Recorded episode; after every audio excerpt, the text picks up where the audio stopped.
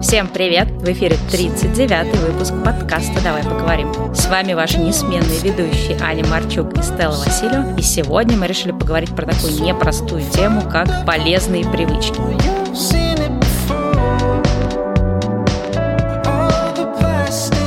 Мы все к чему-то стремимся, у нас есть планы, у нас есть желание освоить э, какие-то новые навыки, но часто основной преградой этого является то, что нам очень сложно построить новые правильные инструменты внутри себя для того, чтобы э, прийти к тем целям, которые мы себе поставили. Сегодня мы хотим поговорить о том, как формируются привычки, как быстро они формируются, какие у каждого из нас есть барьеры, и есть ли какие-то уже отработанные инструменты, которые помогут э, упростить способ достижения своих целей и упростить получение нового навыка навыка или э, познавания новой привычки. Да, так что сегодня мы будем говорить про то, как избавиться от плохих привычек, как приобрести новые, поговорим о том, что такое сила воли, откуда берется самодисциплина, есть ли какие-то секретные формулы того, чтобы, в общем-то, это все как-то быстро сделать. Поговорим, может быть, даже о каких-то мифах, которые есть э, вокруг привычек, обсудим тему, не знаю, там, того, что привычка формируется 21 день и так далее. Ну, давай, наверное, Ань, начнем с немножко такой теоретической части. Давай попробуем вспомнить, что вообще мы читали в книгах про то, что такое привычка, как привычки, в принципе, э, формируются да, в нашем организме, в нашем мозгу. По сути, есть какие-то определенные действия в нашей жизни, например, то, что мы там чистим зубы или то, что мы там принимаем душ с какой-то периодичностью. Это все тоже является определенными привычками. Какие-то из этих привычек могут быть в нашей да, оценке полезными, то есть, например, почистить зубы или принять душ. Какие-то могут быть привычки нейтральными, какие-то привычки могут быть негативными. Например, мы знаем, что придя с работы, нам бы по-хорошему надо сделать то-то и все-то, а мы вместо этого бухнулись на диван, взяли телефон и залипли в нем на час. Это как бы негативная привычка. Все эти привычки накапливаются в нас годами, и, по сути, для мозга э, такой вот набор действий – это некая такая автоматизация процессов. То есть, когда мы идем чистить зубы или мы переодеваемся в какую-то удобную домашнюю одежду после работы, мы не задаемся вопросом, а надо нам это делать или не надо, или а сегодня я буду или не буду чистить зубы. То есть, ну, в большинстве случаев, да, у большинства людей эти вещи происходят настолько на автоматизме, что мы не задумываемся о том, почему вообще это делаем. Есть, в общем, разные способы описать то, как э, происходит формирование привычки в нашем мозгу, и хотя там какие-то детали могут отличаться в разных теориях, ну, все они, в общем-то, сводятся к одному. Первое, что есть некий такой внешний стимул, некоторый такой триггер, по-английски это называется cue. То есть есть что-то, что происходит, что заставляет э, нас эту привычку совершать. Этот триггер может быть связан с чем-то, что мы видим, он может быть связан с каким-то там временем, да, в течение дня, то есть это может быть временной триггер, это может быть триггер, связанный с каким-то местом, то есть привязанный к какой-то, да, геолокации. Этот триггер происходит, да, и наш, наш мозг считывает этот триггер, этот внешний стимул, он запускает вот эту вот цепную реакцию привычки.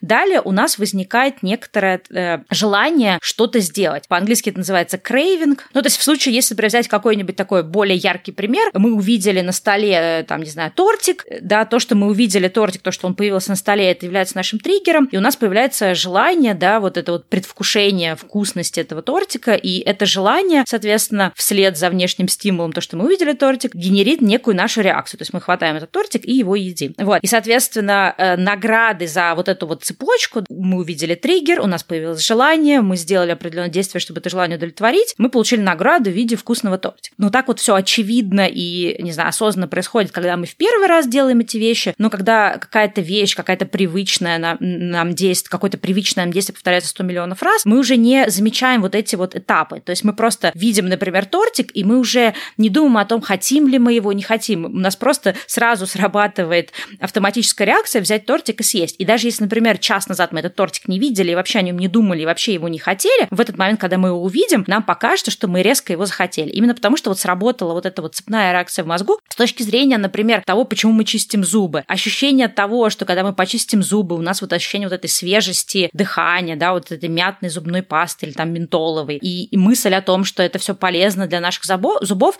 все вот эти какие-то много-много разных факторов сложились вот в эту единую цепочку, что нам, в принципе, не надо себя заставлять чистить зубы или не надо, например, себя уговаривать. То есть мы это делаем на а, автомате, но все равно это тоже может разложиться вот в такую вот э, да, схему триггер, желание да, удовлетворить какую-то потребность, наша реакция и наша награда в виде там чистых, помытых, не знаю, почищенных зубов. Любые такие вот привычки, которые какие-то привычные действия, которые есть в нашей жизни, от плохих до хороших, они все укладываются в эту схему. И, соответственно, когда мы дальше будем говорить про то, как менять привычки, как заводить новые, нам будет важно про эту схему помнить. Вот я, соответственно, вот эту вот э, теорию вот этих четырех этапов э, почерпнула из книги Atomic Habits. Могут быть какие-то другие да, способы этого отображения. Да, я хочу, кстати, рассказать про похожую теорию, может быть, тоже будет она интересна. Э, есть книжка, которую написал Чарльз Дахик, э, на английском называется Power of Habit, на русский перевели как «Сила привычки. Почему мы живем и работаем именно так, а не иначе». И он формирует тоже такую взаимосвязь. Он говорит, что любая привычка – это трехступенчатый э, круг такой, да, такой луп. Это ключ это сама по себе рутина или какая-то бытовая обычная деятельность и награда. Соответственно, если у тебя есть привычка, что после работы ты смотришь сериал и вместе с сериалом ты ешь чипсы, у тебя есть вот этот вот ключ, который открывает э, всю эту рутину, ты пришел с работы уставший. Соответственно, сама рутина выглядит диван, э, сериал, чипсы. И награда – это твое эмоциональное ощущение, которое ты получаешь, когда рутина случилась для тебя. Вот, соответственно, когда ты начинаешь это делать, у тебя постепенно формируется вот этот вот эмоциональный ответ. А для нашего мозга, для нашего вообще организма очень важен тот эмоциональный ответ, который идет вместе с каким-то действием. Именно так мы усваиваем всю информацию, и, и, и так наш мозг знает, что нам нужно делать. Понятно, что наш мозг очень часто реагирует на яркие эмоции, и часто он, э, ему свойственно реагировать на позитивное подкрепление. Да? То есть, если что-то вызывает позитивную эмоциональную реакцию, то мозг автоматически стремится к получению вот этого вот эмоционального приза.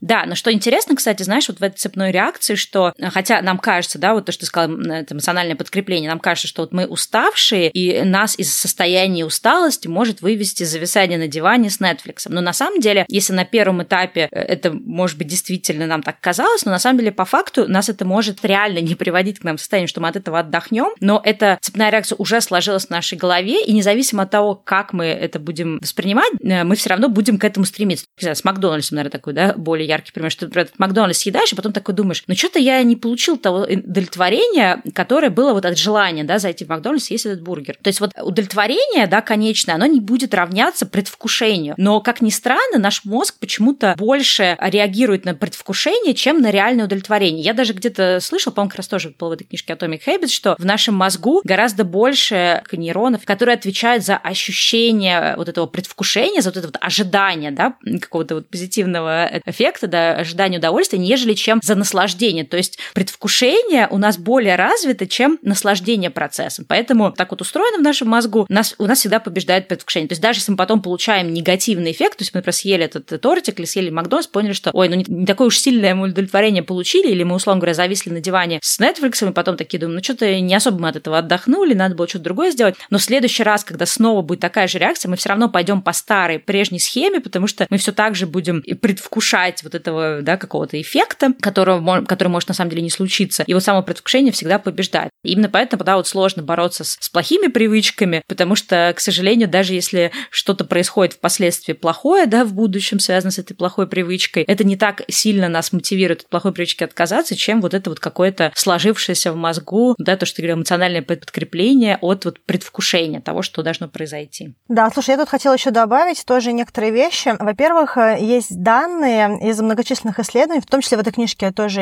есть упоминание, что 40% всего того, что мы делаем, всех наших привычек, они происходят на автопилоте. То есть на самом деле, э, когда-то в прошлом у нас сложилась определенная закономерность, да, то, что ты говоришь, предвкушение, да. В другой книжке, допустим, которая называется The Biology of Desire, биология желания, про это автор тоже пишет. Он говорит о том, что наше полосатое тело учится на своем предыдущем опыте и переводит прошлое удовольствие в актуальные желания. То есть когда-то у нас сформировалось определенное понимание, что вот эти действия дают такой эмоциональный ответ. Да, соответственно, сейчас мы уже не до конца, э, как вопрос о Макдональдсе, мы не до конца помним о том, что у нас есть какое-то сложное, потом тяжелое чувство, когда мы поели в этом Макдональдсе, но у нас где-то в прошлом сформировалось, что у нас есть какая-то рутина и какая-то радость от, от того, что мы пришли, поели этот бургер, да, и нам стало от этого хорошо, да, эмоционально хорошо, что сейчас мы уже забываем всю эту цепочку, мы просто ее совершаем на автопилоте, да, то есть наш мозг говорит, что это, это правильное действие, это наше актуальное желание, потому что в прошлом мы получили из этого какое-то удовольствие. На самом деле автопилот это, это еще одна вещь, с которой нужно будет работать на пути к формированию новых привычек. Не знаю, мы, наверное, попозже об этом тоже поговорим. Что еще тоже важно понимать про привычки, да, про то, что вот существует эта автоматическая цепная реакция, да, вот то, что назвала автопилотом. Есть еще такой тоже момент, что сила воли, вот э, willpower или там какая-то самодисциплина, она у нас всех разная, и она задана генетически. То есть мы часто говорим о том, как развивать силу воли, да, как, не знаю, там, стимулировать. И даже мы где-то с тобой в каких-то выпусках, да, говорили такую фразу, как то, что сила воли – это некая такая мышца, которую можно развивать. И сейчас вот я много слышу о том, что нет, силы воли нельзя развивать, это, в общем, не, не такая какая-то величина в каждом из нас, которая не меняется. Мы, наверное, дальше поясним, что мы имели в виду под э, силой воли, как неким таким мышцой, которую нужно развивать. Скорее мы говорили о развитии непосредственных привычек. Что касается силы воли, считается, что в разных людях она генетически задана с разной степенью. То есть есть люди, у которых действительно просто сила воли больше, то есть э, в том плане, что, например, если есть какие-то вредные привычки, им проще избежать вот этих вот самых соблазнов, да, если, например, условно говоря, они видят тортик, каким-то людям на физическом уровне, так в них заложена природа, действительно проще отказаться от этого тортика. Есть люди, у которых в данном смысле вот эта сила воли, да, она настолько слабая, что для них отказ от этого тортика требует гораздо больше ресурсов внутренних, гораздо больше, там, не знаю, эмоциональных затрат и гораздо больше энергии, чем для какого-то другого человека. То есть это действительно какая-то такая реальная существующая вещь, доказана научно. Про силу воли, кстати, очень хорошая есть русскоязычная книга. Ее написала Ирина Якутенко. Э, книга называется «Воля и самоконтроль». То есть, в принципе, если у вас есть какое-то такое подозрение про себя, что у вас слабая сила воли, и вы хотите понять вообще, что с этим делать, и действительно ли это так, то вот у нее в книге очень много про это примеров, и она, помимо того, что она объясняет, да, что научно доказано, что сила воли у всех разная, вот, и она как раз рассказывает там в книге тоже про всякие лайфхаки, где можно перехитрить эту слабую силу воли. Ну, мы про это тоже частично будем дальше говорить. Кстати, по поводу того, что у всех разная сила воли, я тут хотела тоже рассказать про такой эксперимент. Я думаю, что многие про него уже слышали, но, э, тем не менее, все равно про него расскажу. Это был эксперимент с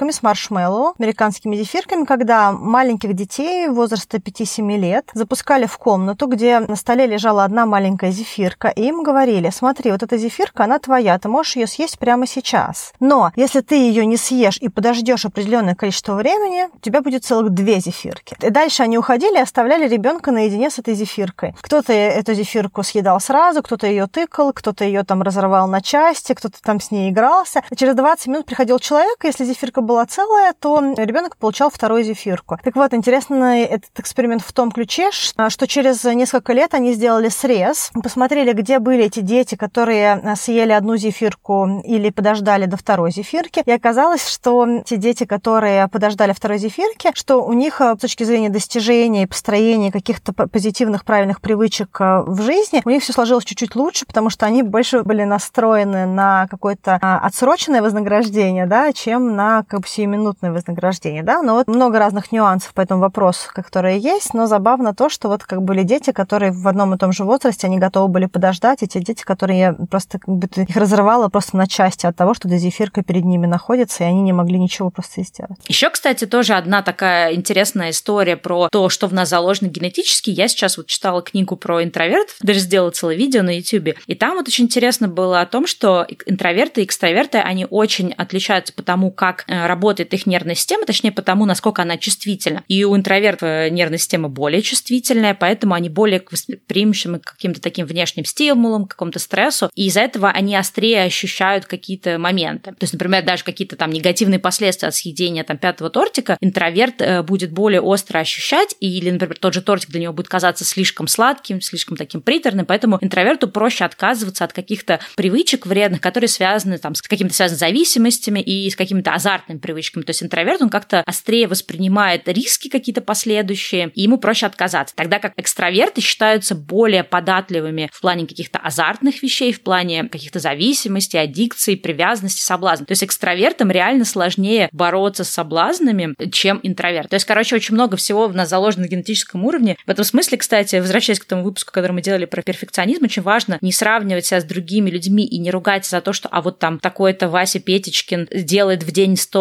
там, тысяч полезных дел, а я вот не могу заставить себе ни одного дела сделать, и я такая вот ленивая скотина. На самом деле, может быть, просто вас эта сила воли не заложена, и Вася Петечкину действительно это делать немножечко проще, чем вам. А вам нужно искать всякие лайфхаки, чтобы перехитрить свою слабую мышцу силы воли. Ну вот об этом мы как раз сейчас и будем да, говорить и про всякие штуки, связанные с формированием полезных привычек.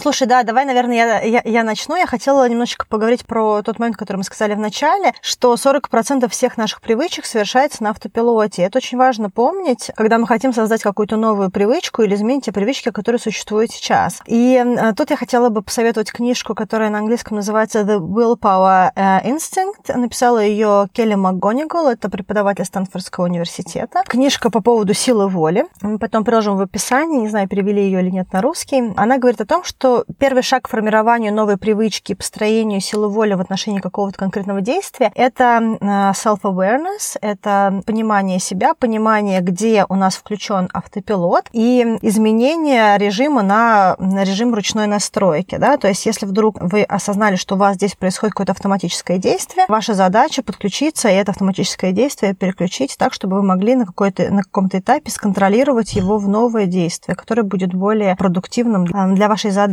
Да, в этом смысле, кстати, вот очень большую роль вообще в формировании каких-то там новых привычек или избавления от старых играет так называемая осознанность. Ты очень здорово, да, сейчас вот начала все это с темы автопилота. То есть, как э, мы уже говорили, да, это очень многие привычки, во-первых, происходят на автопилоте, а во-вторых, они так долго и так много лет в нас выстраивались, что, естественно, сила этого автопилота настолько мощная, что для того, чтобы его побороть, то есть, если, условно говоря, если мы привыкли всегда приходить с работы, валя, э, валяться на диване и смотреть сериалы, а потом мы вдруг решили однажды, что все, теперь мы этого делать не будем, будем ходить каждый день в спортзал после работы, то сила той первой вот уже настроенной привычки настолько велика, что просто так вот э, одним таким желанием, что а вот теперь я буду делать так-то, да, особенно если у нас слабая сила воли, мы не сможем перескочить из состояния А в состояние Б. И здесь вот один из э, таких вот важных моментов, да, то, что, то, что ты сказала, это анализировать, а что именно является для нас вот таким вот внешним стимулом, таким триггером в того, что мы снова попадаем вот в этот автопилот, в эту стандартную реакцию. В какой-то книге, я уж не помню, то ли это было Better Than Before у Гретчен Рубин, то ли еще кого-то там было про то, что нужно анализировать, она если называет это loopholes, да, то есть в какой момент мы попадаем в ловушку этого автопилота. То есть, условно говоря, если ты идешь на кухню, чтобы налить себе воды, но в этот момент видишь печеньку на столе, и ты ее съедаешь, хотя там минут назад ты не хотел эту печеньку, то это и есть вот, вот эта ловушка. Соответственно, тебе надо продумать, окей, как мне сделать так, чтобы я пошел в кухню, налил воды, но не схватил по дороге то, что я вообще не собирался изначально. Иначе надо, надо все убрать, да, например, спрятать. Или то же самое там, если ты едешь там домой мимо какого-то там Макдональдса, и ты все время туда заезжаешь и понимаешь, что ты ехал, не думал про этот Макдональдс, но увидел э, золотистые арки, и тебе туда захотелось, значит, вот в этом является твоя ловушка. Значит, тебе нужно поменять, не знаю, маршрут домой. Да, слушай, я хотела тут сказать тоже, что я даже использовала эти ловушки с точки зрения собственной выгоды. Я помню, что у меня был период, когда я поставила себе цель пить больше воды. Я понимала, что если эта вода будет у меня только, допустим, на кухне, вероятность того, что я начну ее пить, она будет максимально низкой. Поэтому что я сделала? Я кучу бутылочек везде налила воды, во все возможные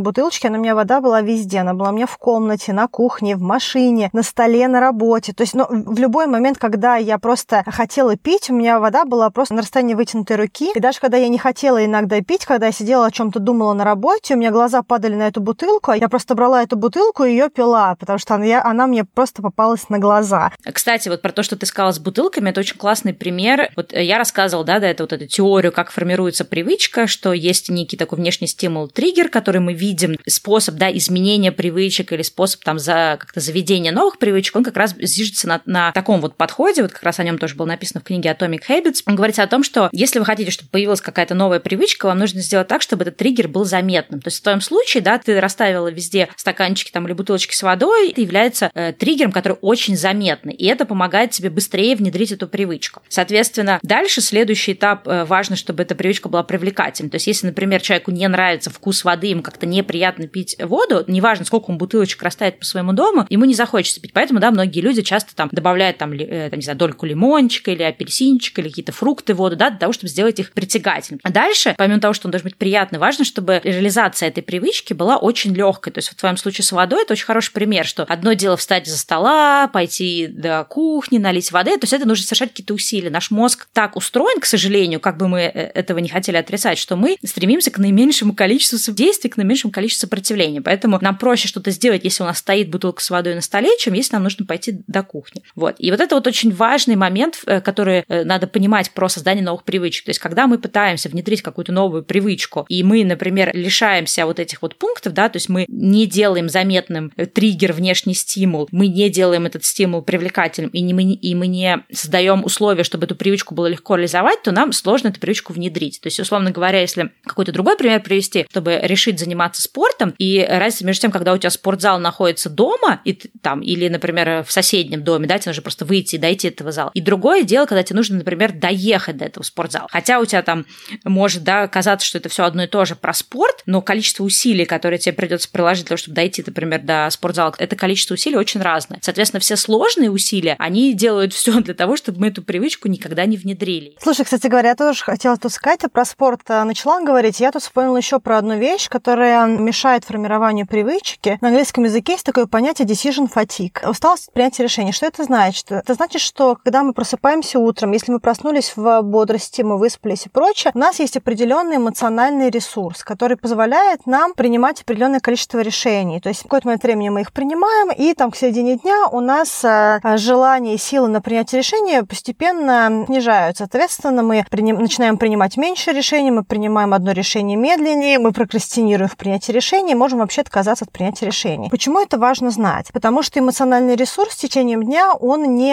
единообразен. Понятно, что есть разные люди, есть разные циклы, но в среднем люди лучше принимают решения в первой половине дня и хуже принимают решения во второй. Соответственно, есть какой-то определенный цикл. Цикл можно изменить, если, допустим, есть какой-то дневной какой-то послеобеденный сон, соответственно, организм немножечко восстанавливается, и у него как бы цикл тоже корректируется. Если вы хотите внедрить какую-то новую привычку, нужно обязательно помнить об усталости в принятии решений и об вашем эмоциональном запасе для какого-то действия. Допустим, несколько лет назад, после того, как я очень много работала и почти не занималась спортом, я решила внедрить привычку регулярно заниматься спортом. Я для себя в какой-то момент осознала, что если я себе ставлю какую-то тренировку на вечер, весь мой день превращается в бесконечное страдание. То есть, как бы, чем, чем, э, чем глубже в ночь, тем меньше у меня желания что-то делать. Да? Ну, как бы это э, хочу зафиксировать, что это не, не в принципе мое желание заниматься вечером спортом, а это момент на этапе формирования новой привычки. Да? То есть сейчас я могу спокойно вечером пойти на пробежку, пробежать 10 километров, это не будет вообще занимать никакого моего эмоционального ресурса, потому что у меня уже выработано определенное взаимоотношение со спортом, с какой-то физической активностью. Но тогда я помню, что для меня это была просто безумная драма. Я саботировала спорт как только могла. Я наедалась вечером, я планировала встречи с друзьями, какие-то там посиделки с вином. Ну, то есть, если я ставила спорт на вечер, скорее всего, он не случался. Тогда то, что я сделала, я принесла его на, на утро сразу после того, как я проснулась. И я хочу сказать, что это очень сильно мне помогло интегрировать спортивную активность в свою жизнь. Вот, поэтому, а, если вы хотите внедрить какую-то привычку, здесь речь не только про спорт, помните о том, что у вас есть усталость от принятия решений, правильный эмоциональный цикл. И лучше внедрять новую привычку в тот момент времени, в течение дня, либо в течение месяца, допустим, если мы говорим о каком-то общем цикле, который у вас происходит в жизни, когда вы находитесь в максимальном эмоциональном ресурсе для того, чтобы эта привычка была отработана.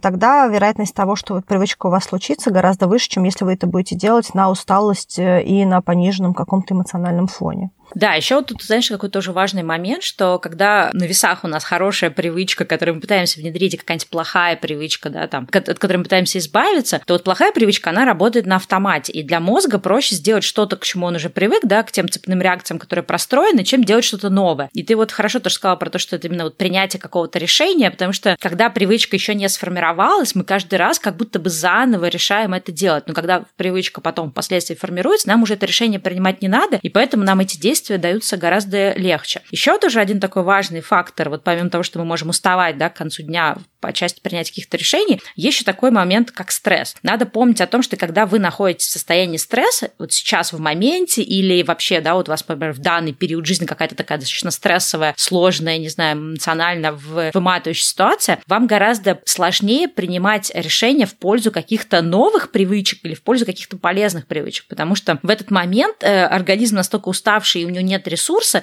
ему проще идти по, по каким-то старым проторенным схемам, независимо от того, хорошие они или плохие плохие. Поэтому важно тоже понимать, что когда люди задаются вопросом, вот, э, если я хочу то, все, пятое, десятое, но если я не могу заставить, надо спросить, а в каком эмоциональном состоянии я нахожусь. Если вы находитесь в состоянии там какого-то, не знаю, выгорания, в состоянии какой-то постоянной эмоциональной усталости, у вас происходит что-то такое типа грустное, вы находитесь в каком-то преддепрессивном, депрессивном состоянии, то в этот период жизни очень сложно заводить новые привычки. И, возможно, в этой ситуации нужно отказаться на время от э, желания заводить какие-то новые привычки, и вместо этого, да, поработать с первопричиной, да, почему вы сейчас находитесь в стрессе или почему вы находитесь а, в каком-то вот таком вот состоянии. Конечно, тут такая немножко палка о двух концах, потому что, например, какие-то вещи, да, как, условно говоря, добавление спорта и какой-то физической активности в свою жизнь может улучшить очень сильно ваше эмоциональное состояние. Получается такой замкнутый круг. У вас нет сил, потому что вы э, не добавляете э, физической активности, но добавить физическую активность вы не можете, потому что у вас нет сил. И так вот по кругу. Если есть возможность разбить, конечно, путем да, силы воли а, вот эту вот э, замкнутую связь, то, конечно, круто. Если ее не получается развить, то, возможно, надо просто на время отпустить какие-то вот эти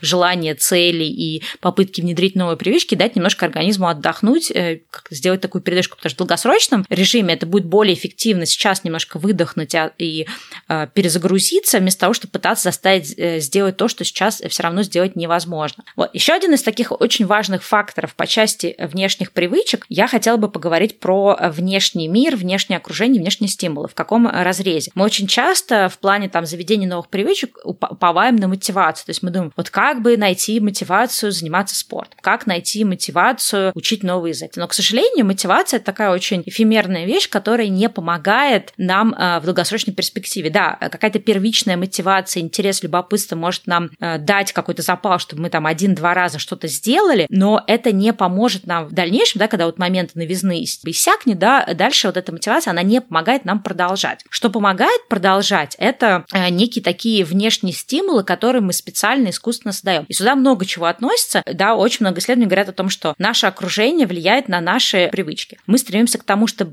походить на людей, которые вокруг нас, на наших, мы стремимся походить на большинство, и мы стремимся походить на тех, кто в нашем э, сознании являются успешными, да, какими-то там более такими авторитетными и так далее. И это во всем проявляется. Да, если начинаешь общаться с какими-то людьми, ты перенимаешь у них их там манеру разговора, какие-то словечки, там, какие-то слова-паразиты и так далее. То же самое происходит с привычками. Есть какие-то исследования, которые говорят о том, что если в паре один из людей принял решение там, начать заниматься спортом, вести здоровый образ жизни и похудеть, то второй человек в паре тоже со временем к этому подтянется. То есть это вот так вот устроено. Вторая вещь, да, то, что я сказала, что мы склонны походить на большинство, самое большое э, желание человека, да, такое неосознаваемое, это быть причастным к какой-то вот группе. Ну, это связано с тем, что раньше, да, люди выживали, когда они объединялись в какие-то сообщества, в какие-то племена, в какие-то вот коллективы. И это у нас осталось до сих пор на уровне каких-то базовых инстинктов. Для многих людей проще быть как все, да, нежели пытаться быть индивидуалистом. Конечно, мы сейчас уже больше людей, например, появляется, которые, у которых есть какие-то такие вот индивидуалистские задатки, но при этом все равно для нас быть как сообщество наше, да, соответствовать социум, соответствовать каким-то общепринятым в нашем обществе вещам, это гораздо менее затратно, чем выделяться, да, то есть, условно говоря, чего не возьми, да, если ты там, тебе 35 лет, ты не замужем, у тебя нет детей, это гораздо более затратно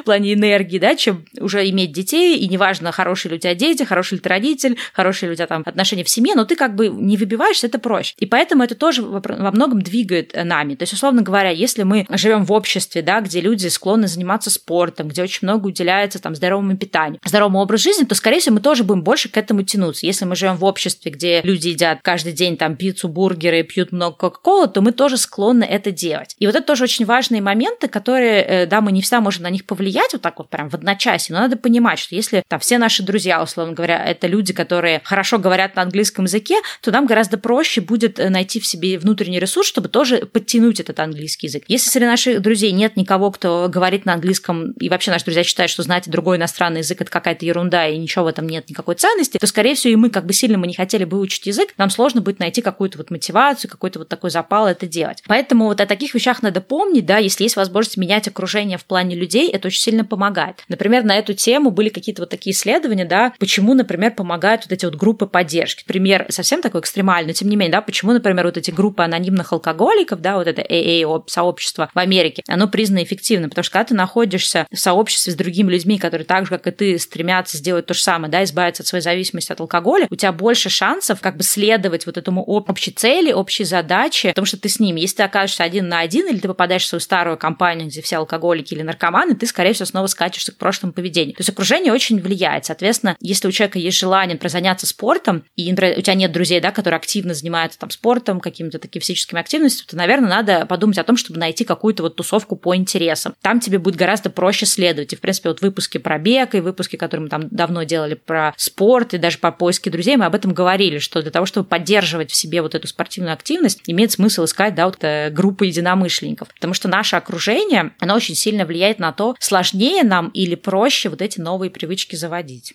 Слушай, даже в этой книжке «Биология желания» Марк Льюис говорит о том, что когда он работал с наркоманами, и он проводил определенные исследования с людьми с серьезными зависимостями, а, он а, выявил закономерность, что если ты даже перекидываешь человека, который был очень сильно вовлечен в употребление наркотиков, когда его перенесли в группу людей, которые вообще не употребляют, он с, с течением какого-то времени, он вообще почувствовал себе отсутствие желания употреблять наркотики. То есть для него это перестало быть ценностью. Хотя вроде как кажется, что это такая вот пожизненная зависимость, человек должен быть в каком-то очень жестком режиме, каждый день вспоминать и прочее. Просто изменение окружения, оно очень сильно повлияло даже на такие очень серьезные зависимости в жизни человека, да, насколько сильна в нас а, сила комьюнити, сила какого-то общества.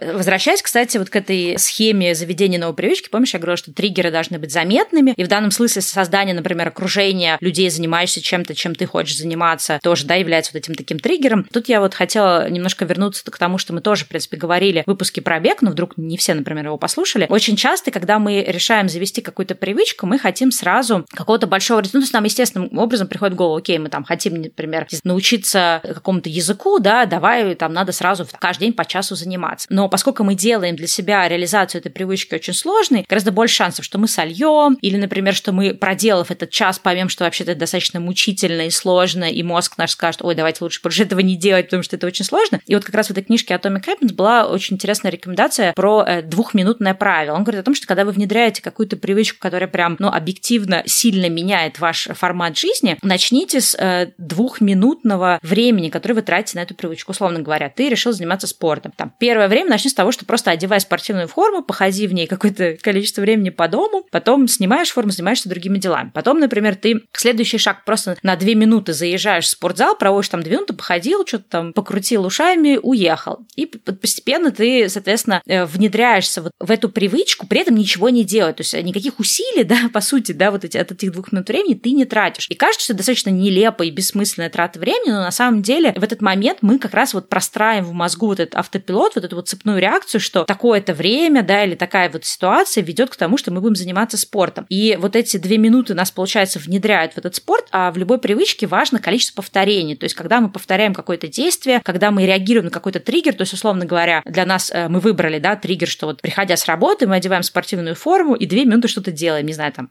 качаем пресс две минуты. Это вот создает в мозгу вот тот самый внешний стимул, тот самый триггер, который потом будет триггерить привычку заниматься спортом после работы. Это даже в каком-то смысле получаем удовольствие, потому что у нас э, выделяются, да, определенные там эти, не знаю, дофамин или серотонин от того, что мы сделали дело, да, вот есть вот этот эффект сделанного дела, хотя нам кажется, что это как-то нелепо и глупо, какой может быть эффект, но все равно наш мозг получает удовлетворение от того, что таки мы это сделали. И в итоге в дальнейшем мы подготавливаемся к тому, чтобы уже в какой-то момент прям захотеть, уже в какой-то момент таки решим, так, ну все, хватит уже по две минуты ходить по спортзалу, я готов к чему-то большему. И здесь главное себя не форсировать. Тут, конечно, идет речь не о тех привычках, которые вам легко внедрить, а о тех привычках, которые вы, например, годами не можете начать учить язык, или годами не можете пойти в спортзал, или годами не можете там начать, вы там давно хотели научиться рисовать, но вот уже откладываете это много лет. Здесь вот, вот такой вот важный этот эффект именно для тех привычек, которые давно не внедряются. Что я тут тоже хотела сказать, на самом деле, по поводу привычек, которые ощущаются как сделанные. Я хотела поговорить о том, что происходит в нашем мозгу с несделанными привычками, да, и почему на самом деле большинство э, вот этих вот обещаний в Новый год, да, то, что называется на английском New Year Resolutions, на самом деле у большинства людей не случается.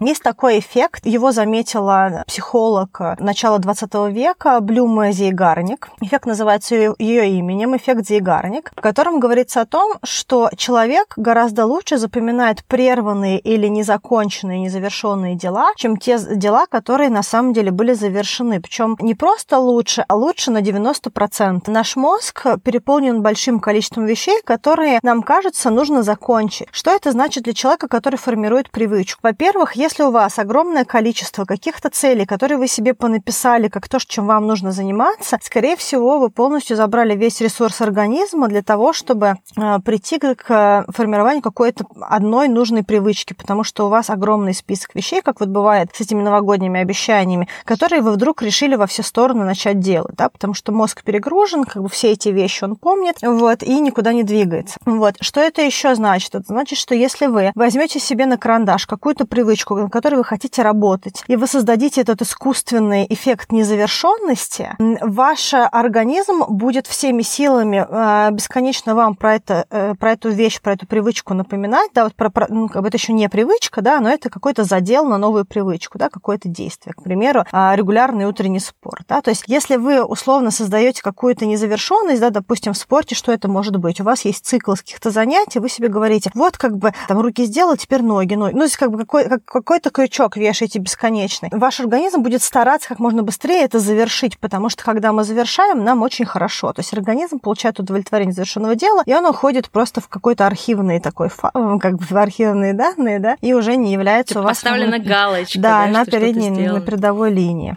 Еще, кстати, э, важный тоже вот момент, который советуют в плане заведения новых привычек, и как объясняют, почему, да, часто у нас эти привычки, не, то есть мы вроде что-то захотели сделать, но никак это не внедряется. Э, нас не хватает такого четкого намерения, четкого плана. То есть мы говорим о том, что, да, любая привычка для того, чтобы она стала автоматом, у нее был какой-то вот э, внешний триггер. И поэтому, когда мы, например, решаем, что я хочу начать там, не знаю, чаще рисовать, да, то есть мы, например, решили там тренировать в себе навык рисования. И вот просто э, какая-то вот констатация того, что я хочу чаще рисовать, она слишком расплывчатая и не конкретная для того, чтобы вот этот вот триггер э, появился. И очень важно сформулировать это с точки зрения триггера. То есть важно сказать, что я решил, что каждую, например, субботу, проснувшись утром после завтрака, я буду садиться там на полчаса и там заниматься рисованием. Или садиться там на 10 минут заниматься рисованием. То есть очень важно проговорить прям вот э, этот план очень конкретно, когда это будет происходить, где это будет происходить. То есть даже после того, что я, я сяду там, не знаю, на кухне, в этот момент на кухне там никто не тусует, я сажусь, достаю там свои все эти штучки и рисую. И даже, может быть, там заранее приготовить, да, сложить все какие-то рисовательные принадлежности, где-то там на кухне на для них какое-то место организовать. То есть вот такое вот, знаешь, какой-то, э, как сказать, нарочитое уделение внимания, когда, где и каким образом я эту привычку буду реализовывать, это немножко тоже помогает мозгу вот простраивать вот эти вот нейронные связи. Конечно, просто от того, что ты вот это все произнесешь само за, за тебя, да, эта привычка не сделается, но это все равно вот помогает именно простраивать эти связи, что когда-то там эта привычка станет автопилот. И даже вот э, был такое исследование очень интересное, взяли три контрольные группы людей, которые занимались спортом. Первой группе сказали, просто вот занимайтесь спортом, ну и записывайте, как часто вы занимаетесь, да, что потом можно посмотреть. Второй группе сказали, что да, вы тоже записываете, только им еще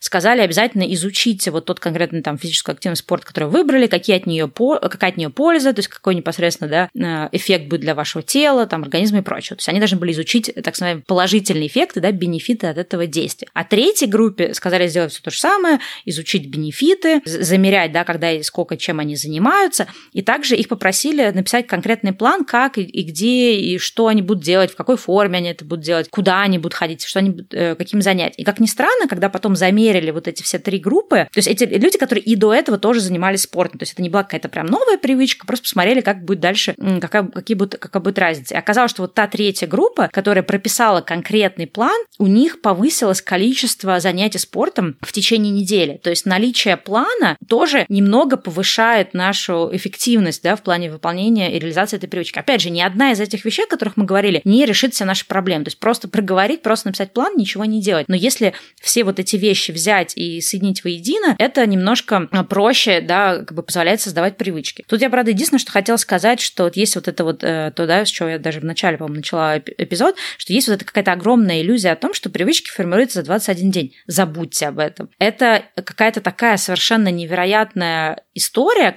которую почему-то все теперь дальше несут с собой как красное знамя, как бы, да, это не происходит за 20 дней, и, ну, за 21 день, и в итоге, как бы, в итоге все это знание несут, но почему-то оно никакой пользы не приносит. Я слышала немножко другую теорию про это, не помню уже, где я про это читала, про то, что 21 день – это то время, за которое ты можешь начать перестраивать свой мозг. То есть за эти 20 дней у тебя не сформируется эта привычка на 100%, так что она будет на уровне автоматизма, но нужен 21 день, если там каждый день да, этим занимаешься, чтобы вот э, мозг начинал потихоньку перестраиваться. Там, условно говоря, первые 10 дней из этих 20 дней это будут самые сложные дни, когда тебе прям сложнее и сложнее все себя заставлять, потом там следующие 10 дней у тебя там какой-то следующий этап, то есть тебе вроде уже не так сложно себя заставлять, но у тебя нет какой-то особой мотивации это делать, то есть ты не понимаешь. И потом последние там 10 дней тебе, в принципе, не так сложно себя заставлять, но если у тебя нет какой-то там внешней логики или мотивации, или вот не простроен этот план, или не созданы условия, как это делать, то, скорее всего, ты просто начнешь постепенно забивать на это все. То есть, на самом деле, вот из моего личного опыта, да, какие-то привычки, которые я прям нацельно перестраивала, например, привычка не проверять телефон, э, ну, вообще не зависать в телефоне перед сном, и когда я проснусь. У меня ушло, наверное, вот, не знаю, там, условно говоря, там года два на то, чтобы простраивать эту привычку. То есть первое время это было достаточно сложно делать, мне нужно было постоянно придумывать какие-то, так сказать, внешние такие э, факторы, которые, например, я там убирала телефон в другую комнату, я его выключала, да, там я отключала на нем Wi-Fi, я убирала какие-то ненужные приложения. То есть я делала все для того, чтобы как будто эти вот внешние триггеры, да, которые могут заставить включить автопилот зависания в телефоне, чтобы их из своей жизни исключить. Сейчас, например, даже если я иду там вечером спать с телефоном, у меня не появляется желание там зависнуть. И даже если, например, какой-то один день в виде исключения я все-таки там зависаю, то я достаточно осознанно, ну, как бы понимаю, что это происходит, и на следующий день я уже могу, как бы, себе сказать, что стало так, вчера ты позависала, чего хорошо из этого не вышло, давай сегодня ты этого делать не будешь. И мне проще, например, не потакать вот этому соблазну, потому что у меня ушло там год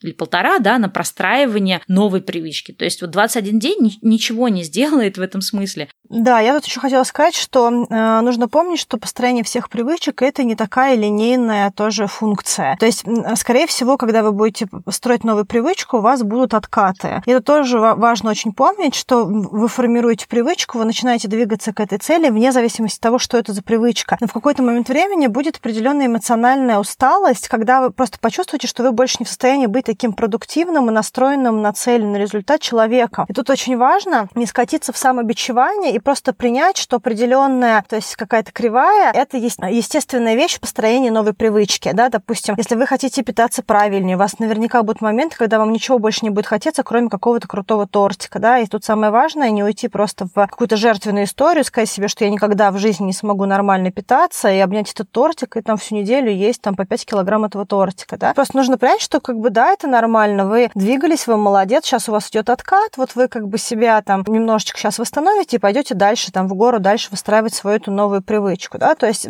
как бы, э, нет таких людей, которые выстраивали какую-то привычку, которые просто шли по какой-то невероятной линейной траектории, вот. Да, то есть в этом смысле, мне кажется, очень важно, когда мы хотим какую-то завести новую привычку, не ждать быстрого результата, не ждать легкого результата, ну что-то как-то оно раз и случится, и не думать, что вот у кого-то что-то случается быстро, а я вот один такой лузер, то есть, во-первых, у всех разный этот learning curve, да, то есть вот это процесс автоматизации привычки. И важно помнить, что если у вас какая-то привычка заложена там природой или долгим повторением, то есть вы там пропотакали какому-то конкретному соблазну, от которого пытаетесь избавиться, то есть вы так много лет тратили на то, чтобы выстраивать эту привычку, то есть не может случиться, что вы быстро от нее избавитесь. Поэтому важно просто фокусироваться на количестве повторений. Важно думать не о том, как быстро эта привычка сложится, или сколько нужно времени, 21 день, или там, не знаю, 60 дней на построение новой привычки. Нужно помнить, что чем больше вы повторений делаете, тем больше вы продвигаетесь к, к созданию вот этой автоматизации. Даже если, например, на каком-то там 35-м повторении вы чувствуете, что какие-то есть откаты, да, вот как Аня сейчас сказала, все равно прогресс идет. И знаешь, вот я тоже слышала какую-то такую фразу на тему того, что, ну, условно говоря, там, если, например, каменщик, да, из камня огромного ваяет статую. То есть какой удар вот этого молоточка по камню делает из камня статую? Конечно, когда он ударил первые пять ударов, этот камень все еще, все еще остается глыбом камня. Когда он ударил 25 э, раз, вроде уже по как-то чуть-чуть там начинает изменяться, но все еще нет статуи. Статуя появится, когда это будет там, не знаю, 100 тысячный удар молоточком по камню. Но это не значит, что именно 100 тысячный удар,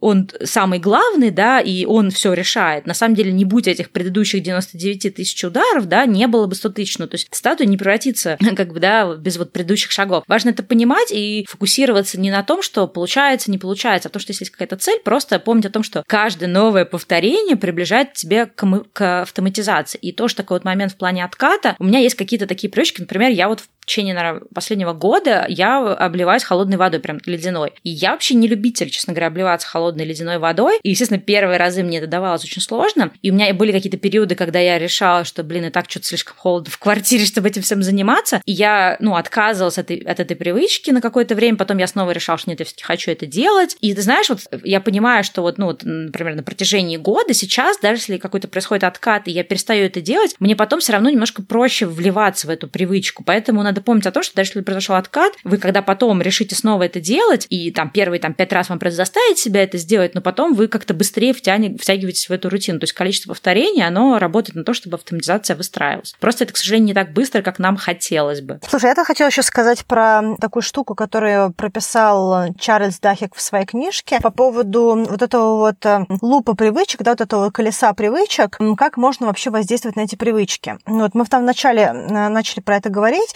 что есть такая трехступенчатая цепочка с точки зрения того, как привычки у нас сформированы. Первое – это ключ, потом сам, сам процесс, вот эта вот как бы привычка, как она есть, и то, что мы получаем в награду. Да? Допустим, это может быть какая-то эмоциональная награда, это может быть награда в виде а, прекрасного вкуса, запаха, вида, то есть на какие, на какие рецепторы мы, в принципе, ориентируемся. Вот. И что говорит Чарльз Дахик? Он говорит, что если у вас есть какая-то привычка, вокруг нее обязательно есть сформированная вот эта вот многоступенчатая рутина. И очень важно понять, как привычка выглядит в комплексе. К примеру, если у вас есть привычка, которая говорит вам о том, что каждый раз, когда вы пьете чай, вам обязательно нужен тортик, то а ваша цель, к примеру, похудеть, то проблема не в тортике, проблема в чае. Потому что если бы не было чая, возможно, вы бы выбрали бы не тортик. Сейчас такой как бы абстрактный пример. Допустим, у вас есть параллельная цепочка, которая говорит о том, что к шампанскому подходит клубника. Ну, к примеру, да?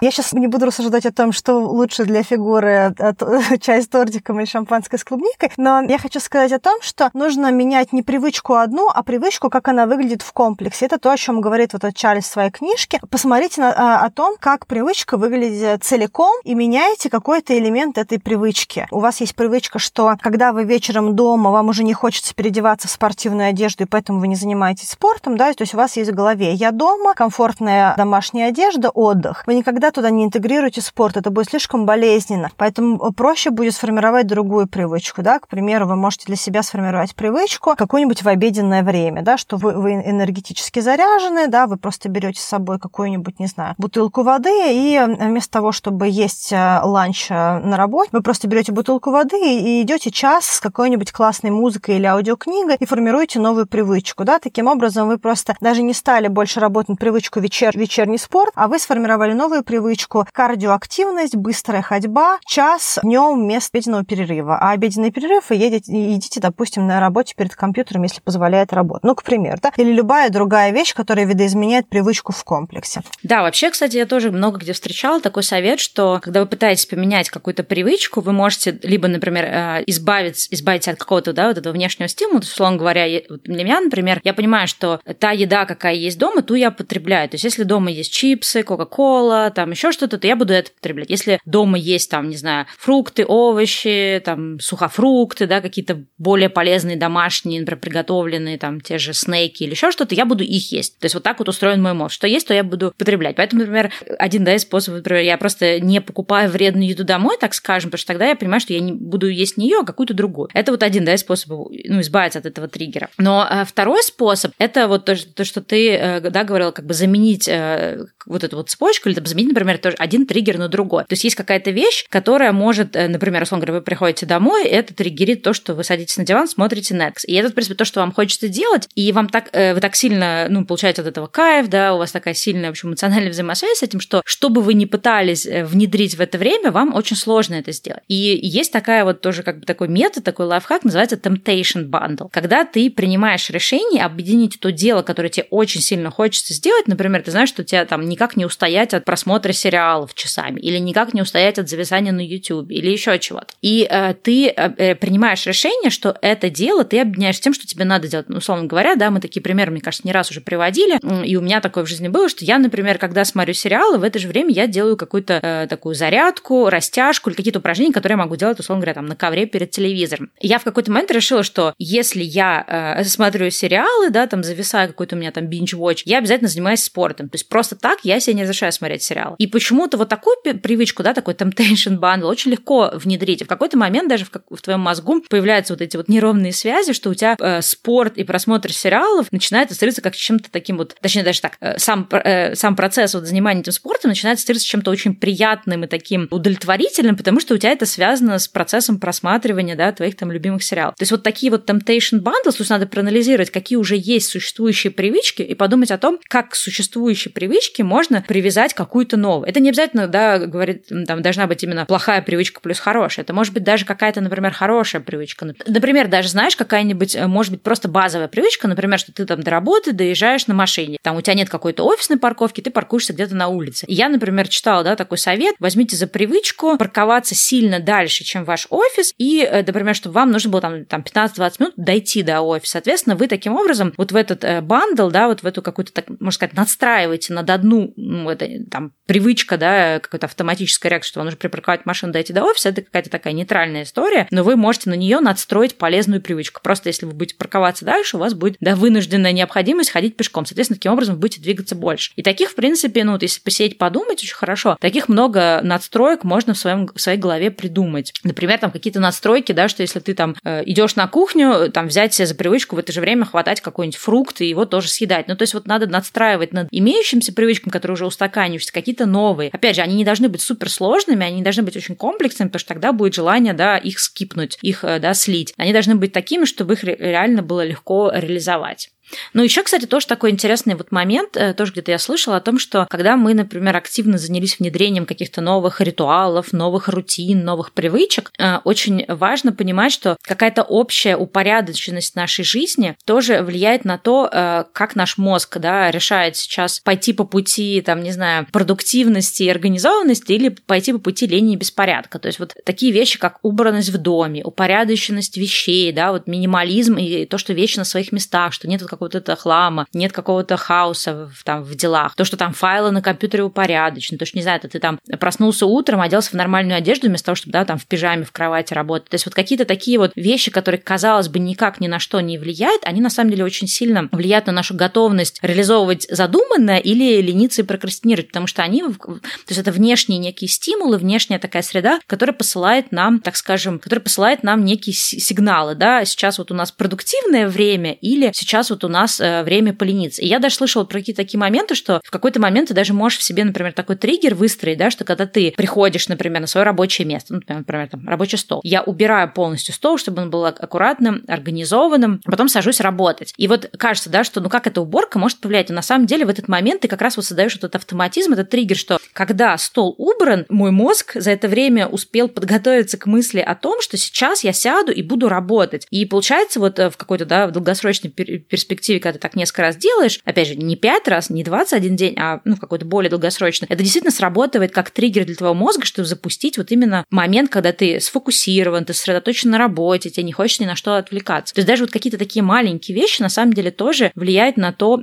как вот у нас происходит э, в жизни, да, что-то продуктивно или наоборот непродуктивно. Слушай, ну я, наверное, в заключение хочу дать последнюю рекомендацию с точки зрения того, как можно помочь себе построить новые привычки. Про эту историю написала Келли МакГонигал в этой книжке тоже про силу воли. Она говорит о том, что для того, чтобы лучше э, замотивировать себя делать какие-то новые вещи, нужно построить определенный мостик с таким вот, она это называет future self, да, то есть как бы с тем человеком, которого вы видите в будущем. Часто бывает проблема с тем, что мы ходим в себе внутреннего ресурса для того, чтобы что-то сделать, потому что у нас нет э, четкого ощущения и понимания, кто тот будущий человек, да, который вот через какое-то время будет в этой привычке жить. Но если мы лучше начинаем понимать себя и лучше себе прорисовывать портрет себя в будущем, да, куда мы хотим прийти, какие у этого человека есть другие задачи, другие привычки, которые комплементарны той привычке, которую вы сейчас пытаетесь построить, как это поможет вот этому будущему там, новому человеку, куда вы себя трансформируете, достигать каких-то своих результатов. То есть чем подробнее вы пропишете того человека, которого вы сами выстраиваете, да, понятно, что это не будет другой человек, это будете вы тоже, да, но э, вот этот вот измененный вы, да, измененный другой человек в будущем, тем проще вам будет внутри построить мотивацию и понимание, зачем вы это делаете. Да? Делайте то, что вам нужно для того, чтобы почувствовать будущего себя. Медитируйте, если это вам помогает, рисуйте, если это вам помогает, прописывайте какие-то элементы себя, если вы любите делать заметки, а фантазируйте, если это ваш э, инструмент, либо любой другой инструмент, который позволит вам почувствовать себя будущего и создавать новые привычки, которые будут гармоничны с тем э, future self, которого вы себе выстраиваете. Да, слушай, это очень круто сказала. То есть очень важно фокусироваться не на цели, что я хочу сделать, а кем я хочу быть. То есть в этом плане, да, даже такой совет, что если я хочу, например, внедрить какой-то здоровый образ жизни, нужно говорить не то, что я хочу, да, питаться здоровой едой, а я хочу быть человеком, который ведет здоровый образ жизни. Соответственно, когда ты идешь по жизни, ты можешь быть более осознанным и чаще задавать себе вопросом, а как бы сейчас поступил бы человек, да, который заботится о своем здоровье? Он бы сейчас съел тортик или он бы сейчас съел бы, там, не знаю, морков? И получается, что таким образом ты каждый раз вот имеешь такой ориентир. То есть человек в том образе, да, к которому ты стремишься, твой будущий ты, вот как бы он сейчас поступил бы в этой ситуации. И это тоже, ну, понятно, что, опять же, это не решит всех проблем, но это тоже помогает немножко э, как-то правильно двигаться в том направлении, куда ты хочешь вообще прийти. А если вы хотите узнать еще больше инструментов для заведения полезных привычек и избавления от вредных, и особенно если вы хотите научиться применять эти инструменты в жизни, мы советуем вам пройти онлайн-школу привычек от Никиты Маклахова из подкаста «Будет сделан». Про Никиту Маклахова и его подкаст вы, наверное, слышали. Уже несколько лет Никита ведет онлайн-курс «Школа привычек», где помогает участникам на практике внедрять те привычки, которые помогают им достигать каких-то важных для них целей. А мы со своей стороны дарим вам скидочный промокод, который поможет пройти этот курс чуть дешевле. Ссылка на школу привычек и промокод можно найти в описании к этому подкасту. Также в описании мы приложили ссылки на все те материалы, которые упоминали в выпуске. Да, на этом, наверное, все. Соответственно, если вам нравится то, что мы делаем, наш подкаст, не забывайте, что нас можно поддерживать на Патреоне. Мы радуемся очень вашей поддержке там. Э, про нас можно рассказывать у себя в социальных сетях, делиться ссылками на наш подкаст или на какие-то эпизоды, которые вам больше всего понравились. И если вы еще не оставляли нам оценку в iTunes, то тоже можете это сделать и порадовать нас пятью звездочками. Да, мы также рады читать ваши отзывы и очень рады, когда вы отмечаете нас в социальных сетях. Поэтому спасибо вам большое за то, что рассказываете про наши выпуски, рассказываете рассказывайте про те мысли, которые вам больше всего понравились, и пишите нам, что вам нравится в нашем подкасте. Пока-пока. Пока. -пока. Пока.